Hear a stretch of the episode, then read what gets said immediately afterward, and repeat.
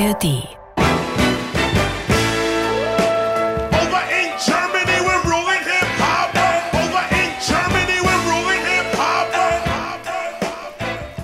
Hallo, zurück zur dritten Folge 50 Jahre Hip-Hop mit Songs in die Geschichte. Ich bin Alba Wilczek, Musikjournalistin und DJ, so wie jedes Mal. Und ich bin Falk Schacht, auch Musikjournalist und Autor. Und wir tauchen heute wieder ein in fünf Jahrzehnte Rap-Geschichte. Und in dieser Folge, da schauen wir auf diese Seite des Teiches. Und zwar, wie ist Hip-Hop als Trend nach Deutschland gekommen? Und wir sprechen außerdem darüber, wie die Kids hier darauf reagiert haben. Außerdem geht es darum, wie sich Rap auf Deutsch entwickelt. Wir schauen da auf die Themen und die Sprache und finden heraus, was der Schlüssel zu einer Rap-Kultur auf Deutsch ist, einer deutschen Rap-Identität. Okay, Alba, jetzt geht's los hier und zwar direkt mit diesem Song.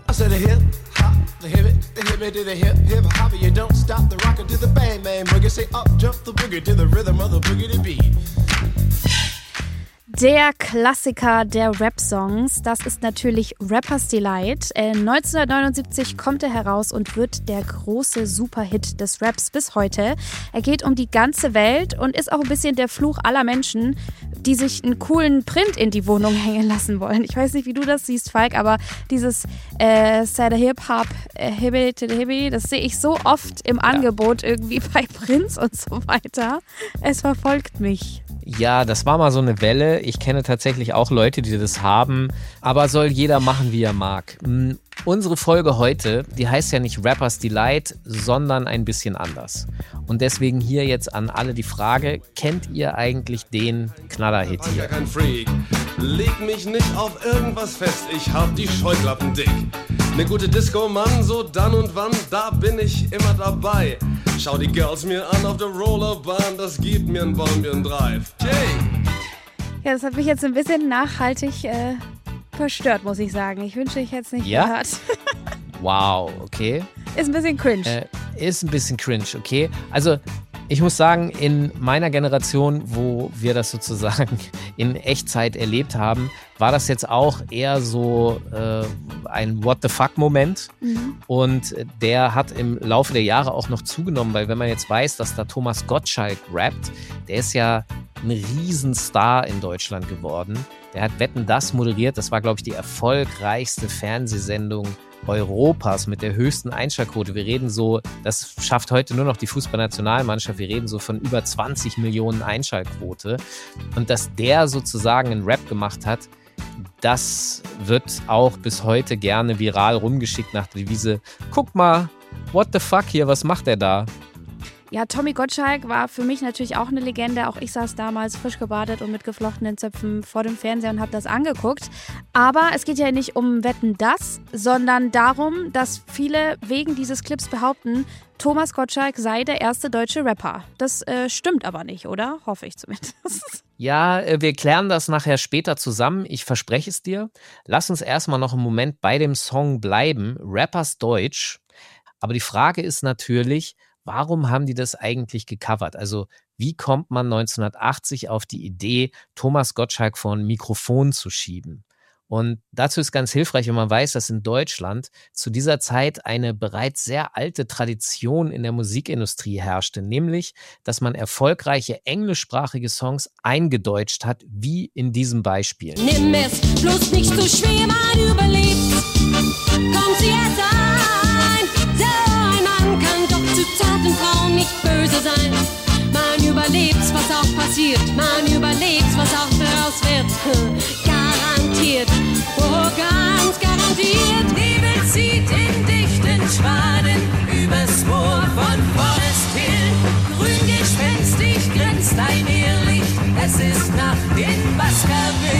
Also dazu fällt mir zum Beispiel auch noch ein, Schuld war nur der Bossa Nova. Das ist ja irgendwie so eine Art Großelternding, oder? Dass man das alles so eindeutet. Also meine Oma hat zum Beispiel auch zu sowas getanzt und das waren halt nur eingedeutschte Versionen von irgendwelchen englischen oder US-amerikanischen Songs. Ja, im Nachkriegsdeutschland gibt es tatsächlich sehr viele ältere Menschen, die kein Englisch können und die vehement darauf bestehen, dass Deutsch gesungen wird. Also tatsächlich war das auch bei Wetten das immer ein Thema, wo dann Thomas Gottschalk bei Moderation gesagt hat, ja, ja, ich weiß, nachher kommt was Deutsches. Also es war wirklich einfach in dieser Generation ein riesiges Thema und aus diesem Grund grenzen sich junge Bands in Deutschland, die cool sein wollen, von den alten Bands und den alten ZuhörerInnen ab, indem sie einfach auf Englisch texten.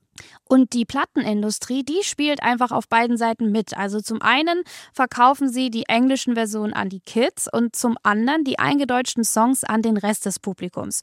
Und so passiert 1980 Folgendes.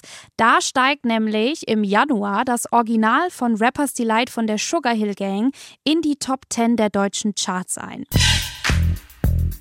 Und der Song ist dann sechs Monate lang, das muss man sich mal vorstellen, in den deutschen Singlecharts vertreten ist. Also ein Riesenhit, der im Radio rauf und runter läuft. Und der deutsche Hitproduzent Harold Faltermeier, der kommt dann auf eine Idee. Das hat sich sehr früh abgezeichnet, dass es ein großer Hit wird. Ja. Dass im Sog von Rappers Delight natürlich eine gute Coverversion funktionieren könnte, soweit haben wir natürlich schon spekuliert.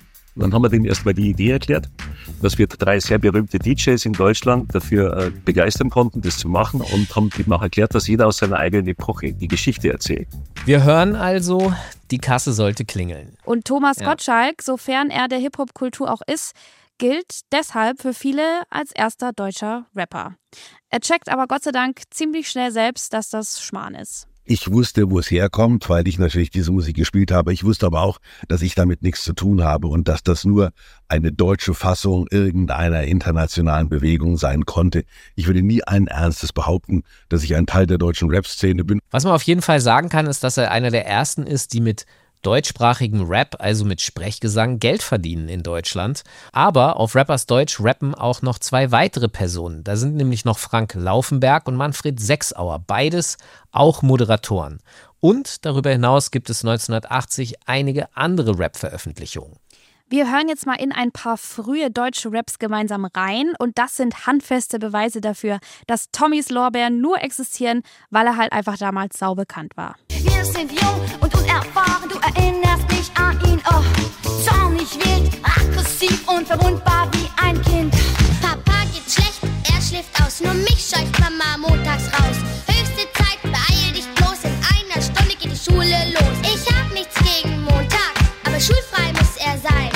Dann holen die die Bullen und schon hast du Trouble, denn die schenken dir voll ein ein. Und wenn du dann noch einen lauen Vortrag hältst, kassieren sie den Führerschein. Dann ist der Ofen echt aus und du stehst auf dem Schlauch, dann kannst du auf Wandersmann machen. Und wenn du ohne deinen Hobel vor der Disco aufkreuzt, haben die anderen noch was zu lachen.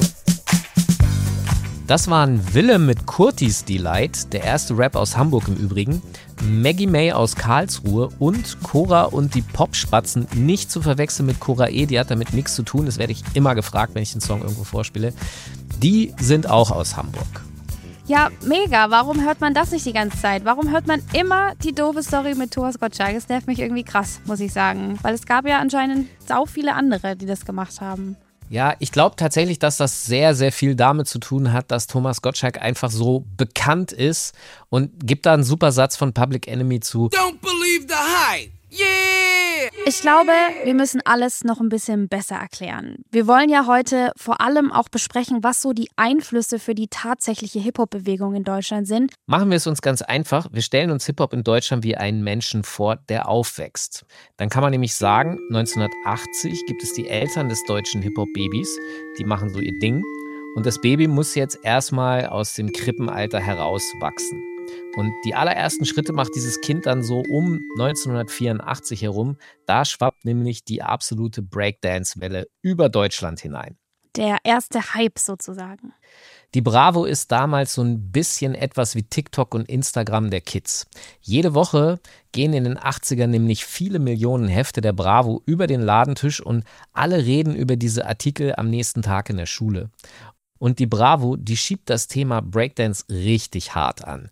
Sie rufen die Breakdance Sensation 84 aus und das bedeutet, neben den wöchentlichen Berichten in der Bravo veröffentlichen sie nämlich auch noch einen Kinofilm und veranstalten außerdem zahlreiche Tanzwettbewerbe in großen Hallen in ganz Deutschland Und es gibt dazu auch noch eine Musikcompilation. Und die Werbung dafür, die klingt so. Hallo Leute, das Breakdance-Fieber ist jetzt total ausgebrochen. Aus der Bronx in New York kam's nach Europa und jetzt könnt ihr auch die geilsten Tänze lernen. Breakdance, Robot, Smurf und Electric Boogie. In Bravo zeigen wir euch, wie es geht. Und die Musik dazu gibt's auf der neuen Bravo-LP Breakdance Sensation 84. Jetzt überall im Schallplattenhandel. Dieses Breakdance-Fieber, von dem da die Rede ist, das durchzieht tatsächlich komplett Deutschland. Zusammen mit anderen Kinofilmen aus Amerika wie Wild Style, Style Wars, Breakin' und Flashdance war das wirklich ein sehr krasses weltweites Phänomen. Ich hake jetzt hier mal kurz ein. Weil um die Entwicklungen auch später zu checken, muss man so ein bisschen besprechen, auf wen dieser Breakdance-Hype und das ganze Hip-Hop genau trifft. Da geht es erstmal um die westdeutsche Bevölkerung. Die bekommen das alles mit, die dürfen all die Filme sehen, aber wir befinden uns ja in den 80ern. Da ist Deutschland noch geteilt und im Westen wächst schon die erste Generation Gastarbeiterkinder auf. Gerade die können komplett relaten mit den schwarzen und POC-Akteuren der US-Hip-Hop-Szene, gerade weil sie sich auch nicht so doll integriert fühlen und ein bisschen abgehängt. Aber Hip-Hop findet seinen Weg auch in die DDR. Und das ist eben die andere Hälfte von Deutschland. Auf die trifft Hip-Hop auch. Es ist so, dass den Bewohnern der DDR sehr viel verboten war, von wegen Kalter Krieg, Eiserner Vorhang und imperialistische Musik des Klassenfeindes. Und nur ein einziger Film schaffte es in die DDR. Dieser Film heißt Beat Street. Und der darf auch nur deshalb in der DDR gezeigt werden, weil der amerikanische Produzent Harry Belafonte eine starke sozialistische Ader hat und selber die USA kritisiert. Dieser Film Beat Street, das ist eine Art Musical über die Bronx damals und er ist voller Hip-Hop. Der Film tritt dann in der DDR so ziemlich dasselbe Bedürfnis nach der Kultur los wie in Westdeutschland. Rapper Trettmann zum Beispiel, der ist 1973 im heutigen Chemnitz geboren, der hat sich den Film damals zigmal im Kino angeschaut und hat sogar mit einem Kassettenrekorder den Sound aufgenommen. Wir hören ihn mal dazu. Harry Belafonte's Beat Street hat eine immense Bedeutung für Hip-Hop in der damaligen DDR. Ohne den Film hätte es wahrscheinlich lange gedauert und hätte nie so eine große Akzeptanz auch gehabt von Seiten der Regierung, dadurch, dass sie den Film lizenziert haben, weil es eben halt so auch eine gewisse Sozialkritik war am herrschenden System, eben die armen Puerto Ricaner und Afroamerikaner, die halt ihre eigene Kunstform schaffen, das passte halt ins Bild. Und daraus entstanden hunderte von Breakdance-Crews, es wurde alles adaptiert, Style, also Kleidung, äh, Moves, Rap, Slang. Ja, das ist wie ich mit Dirty Dancing, ne? da, kann er, da kann er die Dialoge mitsprechen. Das äh, ja, kenne ich natürlich. Wow, okay. Parallel in Westdeutschland gab es derweil im TV immer wieder Breakdance zu sehen. Zum Beispiel gab es im ZDF eine Fitnesssendung, wo du Breakdance-Bewegungen nachmachen solltest. Oh mein Gott, ich glaube, ich sehe die immer noch in Memes. Kennst du dieses Meme von dieser einen weißen Frau, die Hip-Hop-Moves erklärt? Ja. Fuß definitiv. nach vorne, Fuß zurück und Pop It. Wir wären aber auch nicht Deutschland, wenn in dieser Sendung, die sowieso schon sehr, sehr skurril war, vor jeder Session ein Professor eine Warnung abgegeben hätte für Jugendliche, indem er sie auf die Gefahren des Breakdance hinweist, dass man sich bloß nicht verletzt. Sicherheit geht immer vor. Unsere jungen Zuschauer möchte ich warnen. Probieren Sie nicht die spektakulären Figuren ohne Anleitung aus, die in den Zeitungen abgebildet sind. Die Übungen werden Ihnen auf Anhieb nicht gelingen. Selbst Tänzer, die diese Übungen beherrschen, sind dabei verletzungsgefährdet, weil die Übungen eben gefährlich sind. Die gefährlichen Übungen haben wir zum größten Teil weggelassen. Aber auch im restlichen Training werden Sie merken, dass Breakdance intensiv Ihre Koordination schult. Das ist nicht nur gesund für den Körper, sondern auch für den Geist. 1984 ist Breakdance wirklich überall in Deutschland. In jeder Schule Deutschlands und auch in der Fußgängerzone üben Kids den Robot und wälzen sich auf dem Boden, um einen Backspin zu üben. Ich habe das auch gemacht. Ich habe in der Fußgängerzone auf dem Karton mich rumgerollt. Das äh, Baby Hip-Hop lernt sozusagen laufen und Falk lernt tanzen an dieser Stelle anscheinend. Aber nach nur einem Jahr ist die große Show vorbei und die Welle lässt nach. Nicht, weil es nichts mehr zu berichten gibt, sondern auch, weil die deutschen Medien oft sehr trendgetrieben sind. Ist ja immer noch manchmal so. Bravo und Konsorten lassen Breakdance und Hip-Hop fallen wie eine heiße Kartoffel. Und deswegen brechen erstmal ganz viele Leute weg und hören einfach wieder auf. Ja, 1986 ist Breakdance und Hip-Hop einfach out. Die Kids, die dabei bleiben, die werden wiederum belächelt, denn sie sind plötzlich Freaks und Außenseiter für die anderen. Und an meiner Schule von rund 2000 Schülern waren damals in den späten 80ern ungefähr 10 Personen Hip-Hop. Kann man sich mal so ein bisschen ausrechnen. Oh, Man kann also im Grunde sagen, aus einer Mainstream-Kultur wird sehr plötzlich eine Subkultur. Und es sind vor allem die Graffiti-Writer anderen Graffiti-Writern gesehen werden, weil die Tags an Mauern oder die Pieces auf Zügen, die durch das Land rollen, die sieht man natürlich. Und deswegen wissen sie, es sind da draußen noch andere von uns. Und diese Kids machen sich auf die Suche nach diesen anderen. Es ist schon wild, weil heute würde man sich einfach seine Social Media Bubble suchen oder seine YouTube Bubble oder Leute auf TikTok anschreiben oder so. Aber das ging damals natürlich nicht und da war Graffiti so ein bisschen ein frühes Instagram. Man musste aber auch ein bisschen Aufwand betreiben. Also zum Beispiel ganz analog in eine Stadt fahren und da am Bahnhof einfach nach anderen Kids schauen, an den Wänden suchen, nach irgendwelchen Pieces, ob da jemand malt oder so zum Beispiel. Ja, definitiv anders als heute. Ja, definitiv. Es ist so, dass man sich vor allem auch dann an der Kleidung erkennt. Das heißt, Leute in Jogginganzügen oder Kapuzenpullis oder auch Sneakern, vor allem wenn sie dann noch verräterische Farbspritzer auf dieser Klamotte oder eben an den Fingern hatten. Und wer zum Beispiel einen bestimmten Sneaker einer deutschen Marke mit ein paar Streifen hatte, der musste automatisch in den 80ern Hip-Hop sein. Man spricht sich dann an, man tauscht sich aus, man tauscht vor allem Telefonnummern und zwar vom Festnetztelefon, das man sich damals mit seinen Eltern noch teilen musste. Ja, musste Worst man, of times. Da musste man darum bitten, so, ey, darf ich jetzt mal telefonieren? Und die Eltern haben immer gesagt, leg auf, leg auf. Und man hat natürlich auch Adressen getauscht, denn tatsächlich schickte man sich damals noch ganz normale Briefe, weil es einfach noch keine E-Mails oder WhatsApp gab.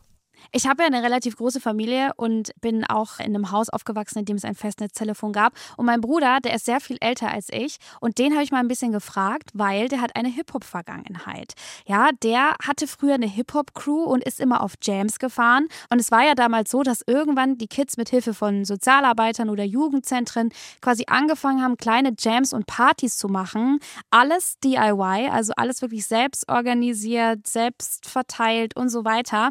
Mein Bruder der war damals live dabei und hat mir extra für diesen Podcast ein bisschen erzählt, wie das so ablief. Also soweit ich mich erinnern kann, waren diese Jams früher immer geprägt durch alle Elemente des Hip-Hop. Die Graffiti-Artists haben sich am Nachmittag getroffen und haben dann auf bereitgestellten Leinwänden Bilder gemalt. Dann am Abend gab es eben diese Jams, wo praktisch dann regionale Hip-Hop-Gruppen aufgetreten sind. Das Ganze hat dann oft darin gemündet, dass, wenn dann alle ihre Auftritte hatten, man sich auf der Bühne getroffen hat und dann einfach gefreestylt hat. Süß, mein Bruder. Was an dieser Stelle auch nochmal wichtig zu betonen ist, dass diese sehr junge Szene damals total divers war.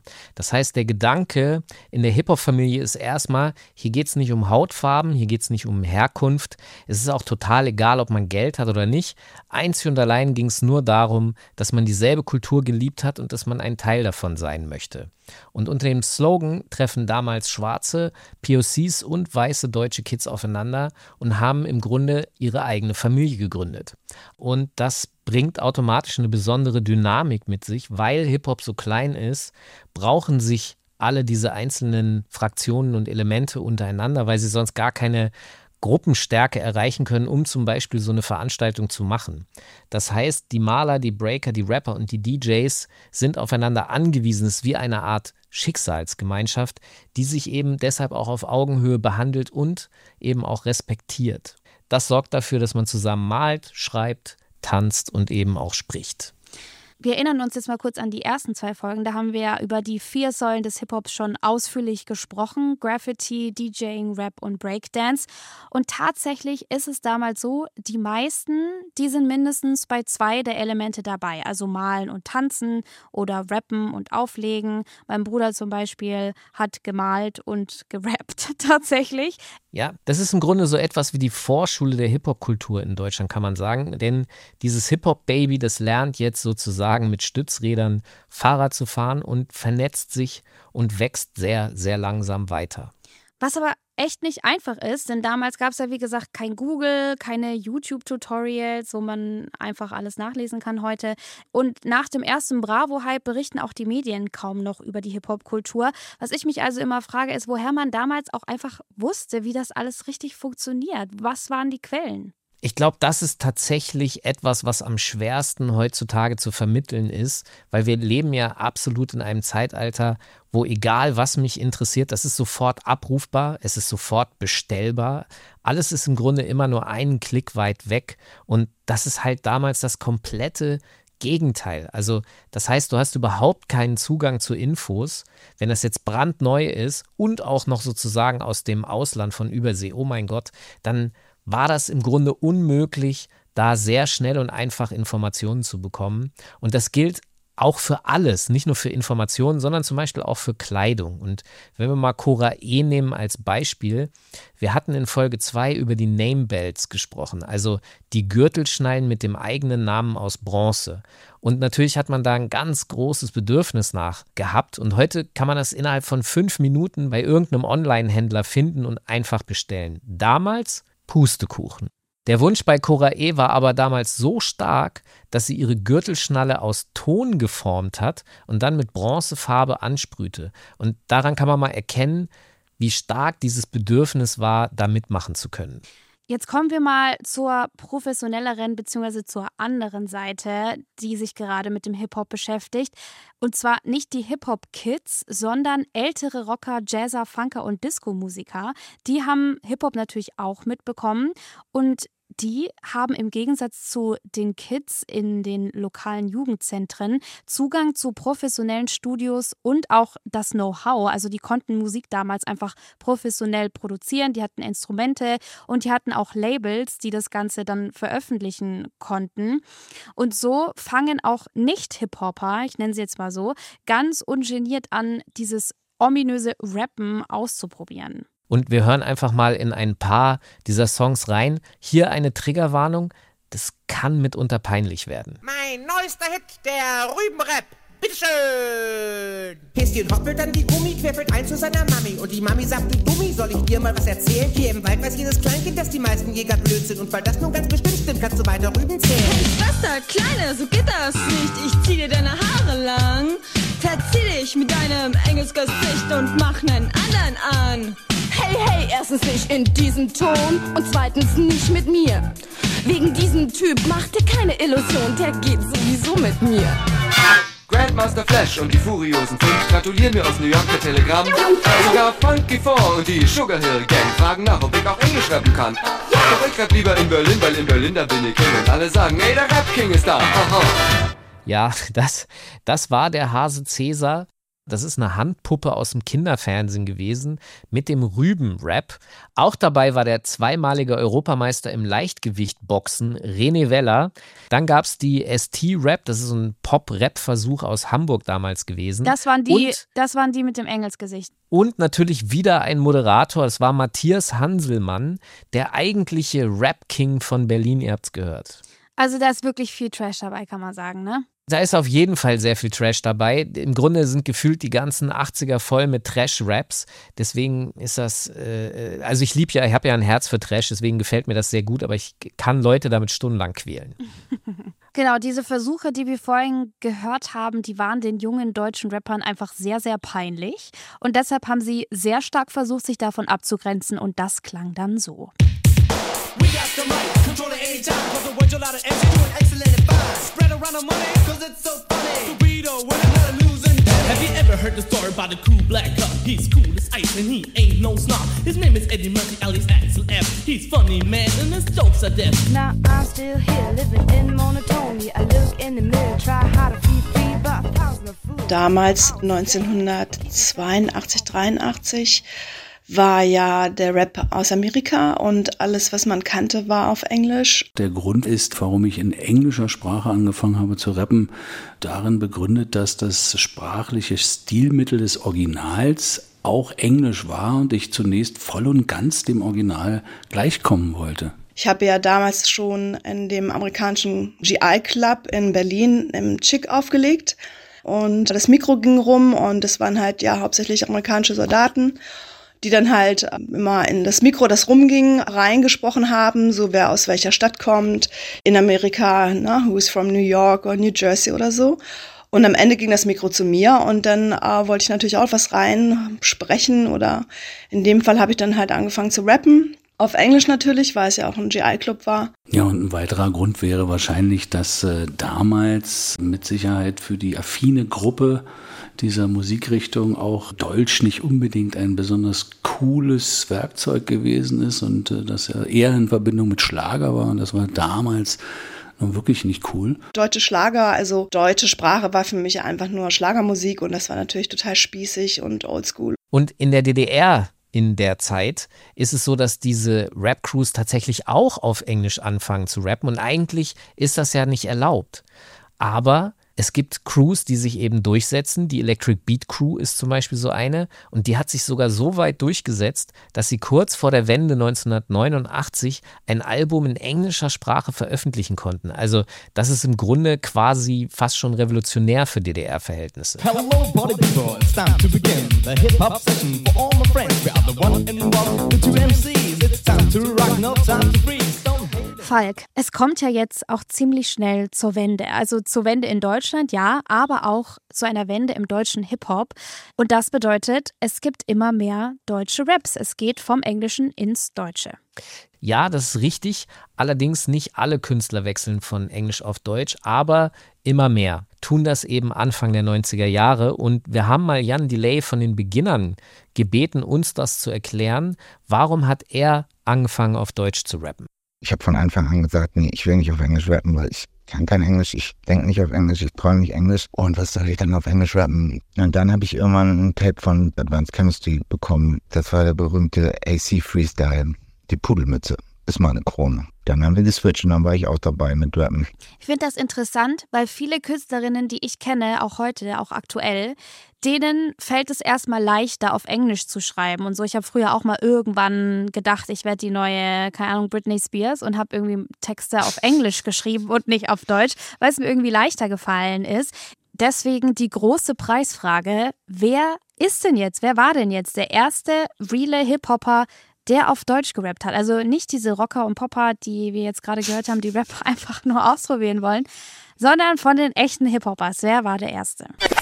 Yeah, Freitagabend um halb acht. Alle Mädchen, alle Jungs haben sich fein gemacht. Da ist Abschlussball im Tanzschulensaal. Und alle kommen an von überall. Und schon ist der Louis mitten im Saal. Und er fängt so gleich zu breaken an. Er bringt auf Walzer, Polka, Tango, Twist und Cha-Cha. Alles weicht zurück, was macht er da?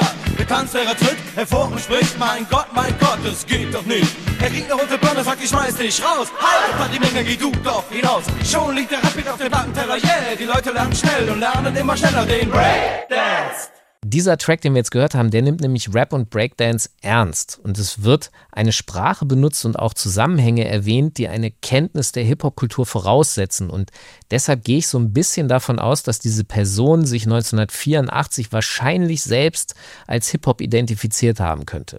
Ähnlich wie zum Beispiel auch der Rapper Cheeky aus Köln, der nimmt das alles 1984 auch total ernst und bringt mit gerade mal zwölf Jahren diesen Track hier raus. Die Clap, los und ab, ab in die Stadt. Electric Music, Rap Machine, Break and Scratch, nichts wie hin. Häuserwand, weiße Haut, Funky Town, Computer Town, Straßengang, Crash Bang Bang, Electric Boogie Boots. Es gibt da auch noch viele andere Infos, die Falk recherchiert hat. Manche sagen zum Beispiel, die Fanta 4 waren früh dran. Manche sagen, es war Torch. Ähm, andere nennen da eine Truppe namens 3M-Man aus Dresden. Die behaupten nämlich auch selbst, sie wären die Ersten gewesen. Aber den Rest musst du wohl einfach noch ein bisschen weiter erforschen, Falk. Ja, ich werde mir Mühe geben. Ich kann eh nicht aufhören. Um jetzt an diesem Punkt noch mehr zu verstehen, warum Rap auf Deutsch in diesen Jahren passiert, müssen wir noch über ein anderes Thema sprechen, und zwar Identität. Die ist nämlich ein großes Thema in den Texten, die so in den 90ern rauskommen.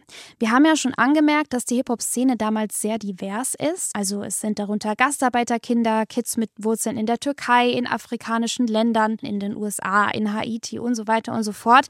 Und die wachsen in den 90ern hier in Deutschland auf und da ist einiges los. Was da nämlich los ist, ist, dass das rechte Lager erstarkt. Es gibt viele Diskussionen um Einwanderungspolitik und es passieren tatsächlich eine Menge Anschläge. Es brennen Geflüchtetenheime und auch Wohnhäuser wie zum Beispiel in Mölln. Und Ende der 90er gründet sich dann ja auch noch der NSU.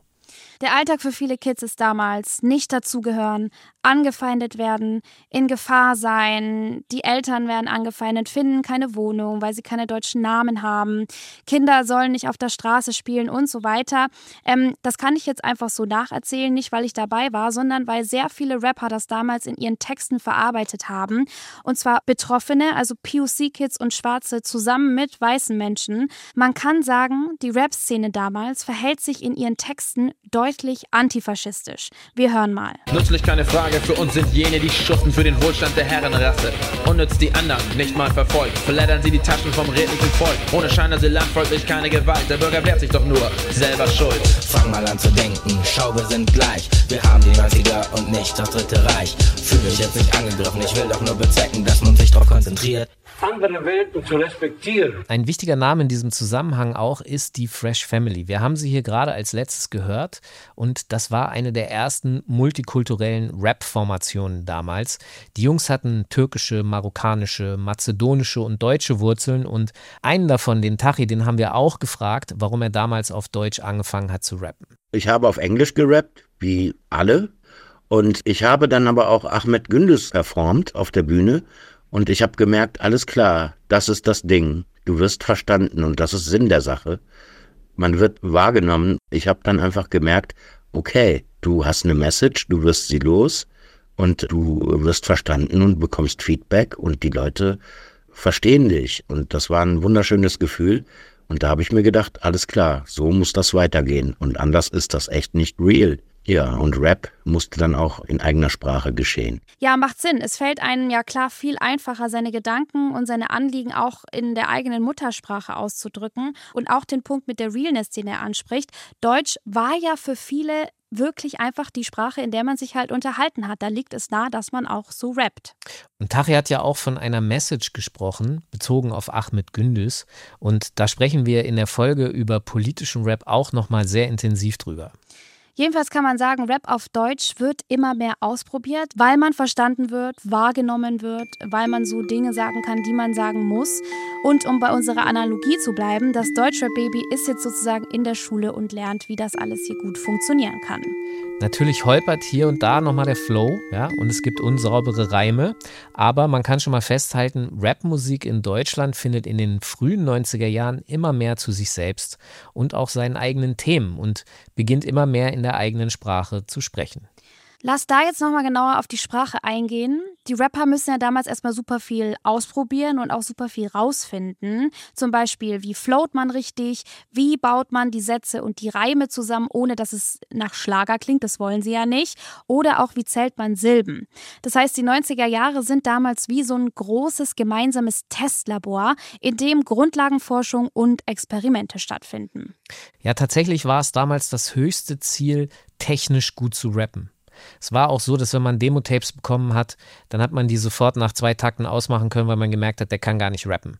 Dass man ein gut gerapptes Demo-Tape bekommen hat, das war sehr selten. Hm. Und es sind dann Crews wie die Stieber Twins, Konkret Finn, die massiven Töne oder La Familia, die Beginner, Main Concept, Cool Savage, Stendemann, Sammy Deluxe, you name it, ja, die in den 90er Jahren den Code knacken, wie man Rap nach den eigenen Regeln machen kann und wie der funktioniert. Und später finden die sogar den Schlüssel zu den Charts und wie man darin stehen kann, ohne irgendwie ausverkauft zu sein. Und das sind nicht nur weiße Rapper, sondern auch Kids mit Migrationshintergrund, also zum Beispiel Sammy Deluxe oder Denyo von den absoluten Beginnern oder auch Bushido, der hat eine Eins im Deutsch-LK gehabt im Abitur und das zeigt er auch, wenn er rappt. Full Circle, dass er jetzt heute eine eigene Reality-TV-Show im deutschen Fernsehen hat. Grüße gehen raus. Ja. Danke. Äh, Zurück zum Thema. In den 90ern haben die Rapper den Code geknackt, aber ganz wichtig, dieser Code, der ist ja noch lange nicht zu Ende geknackt. Also da muss man sagen, über die Jahre seitdem, seit den 90ern, hat sich der Code immer wieder weiterentwickelt. Zum Beispiel Cool Savage und Agro Berlin, das sind ja auch nochmal gute Beispiele dafür, wie man sich nochmal anders artikuliert als zum Beispiel Denjo oder Dendemann. Die haben zum Beispiel schon mal richtig die Axt angelegt und einfach ihr Ding, ihren Slang in ihren Texten repräsentiert und das klingt so. AIDS ist Untergrund, AIDS ist Untergrund. Wir sind hier, um das Mic zu regieren. Lass mich in Ruhe, deutscher Rap macht mich krank. Yippie-Ki-Yo, Royal TS Nummer 3. Ihr dürft euch freuen, ihr kriegt alle AIDS von uns fein. Yippie-Ki-Yo, Royal TS Nummer 3. Hör genau hin, es wird das letzte von uns sein. Vergeudest deine Zeit und beitest nicht der Fleisch, Rapper, du und Deichkind, ihr habt was gemeinsam und zwar scheiße. SAV, ich teile Kuchen, zwei befreie, freshe Flows, du rhymes gut, doch du bist nicht mehr als ein Mittagessen. Deine Crew behauptet, ich bin nur MC aus Frust, doch ich geh als Mike und rolle über Hip-Hop wie ein Bus, wie ein Bus, wie ein Und 2010 kommt dann Haftbefehl und der bricht mit diesem Leistungskurs Deutsch dann auf jeden Fall komplett. Er nennt sein Album nicht umsonst kanackisch und ab da geht eigentlich alles. Check, ich bin Betro, bring die Hymne für die Ghettos in Deutschland, fick East oder West Coast. Für die Dealer, die ihr Cash holen, mit Packs, wo Drogen drin sind, Hash, Crack, Coke.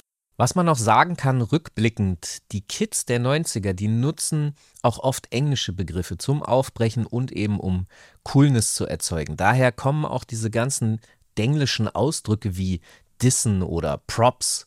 Und mit Haftbefehl und Konsorten kommt dann über die Jahre auch noch eine ganz neue Farbe hinzu, nämlich arabische, türkische und kurdische Begriffe sowie Begriffe aus der Sprache der Sinti und Roma.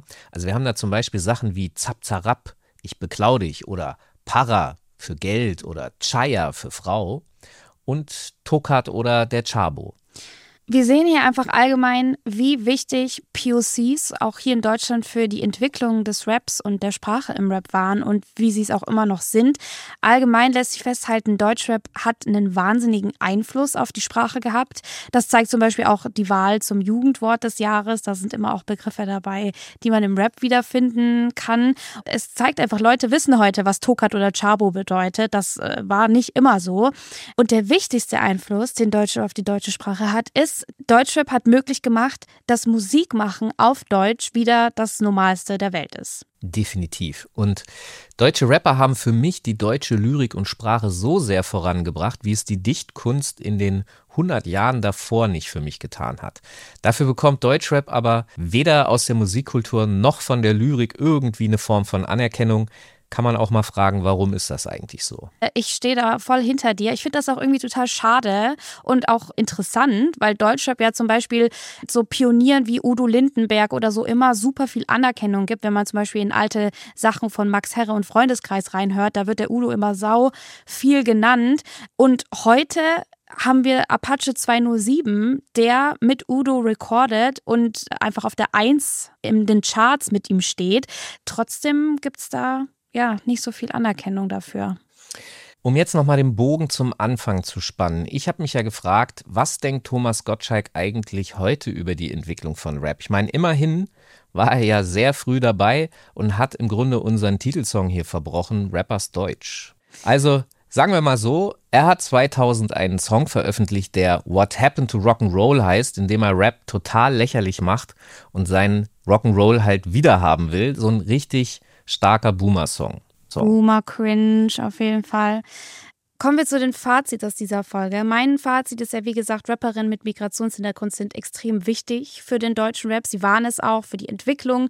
Da war von Anfang an wahnsinnig antirassistischer und antifaschistischer Spirit dabei und sie haben einfach viele Tabus gebrochen. Und mit diesen Tabubrüchen hat Deutschrap auch nicht nur die Musik- und Kulturlandschaft in Deutschland maßgeblich verändert, sondern auch die Politik.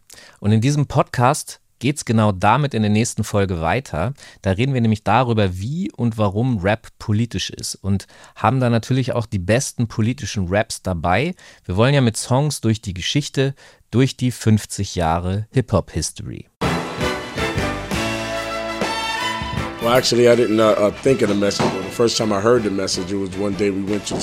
Also, ich habe mir The Message nicht ausgedacht. Aber als ich den Song das erste Mal im Studio gehört habe, habe ich mir die Child is Born Zeilen ausgedacht. Eigentlich waren wir im Studio, um unseren ersten Song Super Rappin' aufzunehmen. Aber anstatt einen Partytext zu schreiben, wollte ich etwas anderes machen. Also habe ich einen Text über die Straße geschrieben und nicht über Party.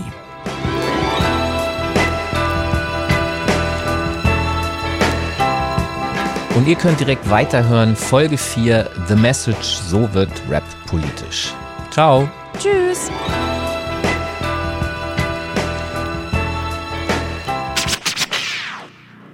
Bei Deutschrap Ideal bekommt ihr das Beste, das Rap Deutschland zu bieten hat. Die packendsten Interviews mit Host Simon und spannenden Artists aus der Szene. Unter anderem waren schon Künstler wie Sido, Bad Moms J, Contra K oder Juju zu Gast. Besonders empfehlen kann ich euch die aktuelle Folge mit der Frankfurter Rap-Legende Assad, in der es unter anderem über Ghostwriting geht, also wer schreibt eigentlich Texte für wen und wer hat schon mal für Assad Zeilen geschrieben. Außerdem bekommt ihr beim Format Rap Stories die Highlights der letzten 20 Jahre Deutschrap History mit Mr. Rap.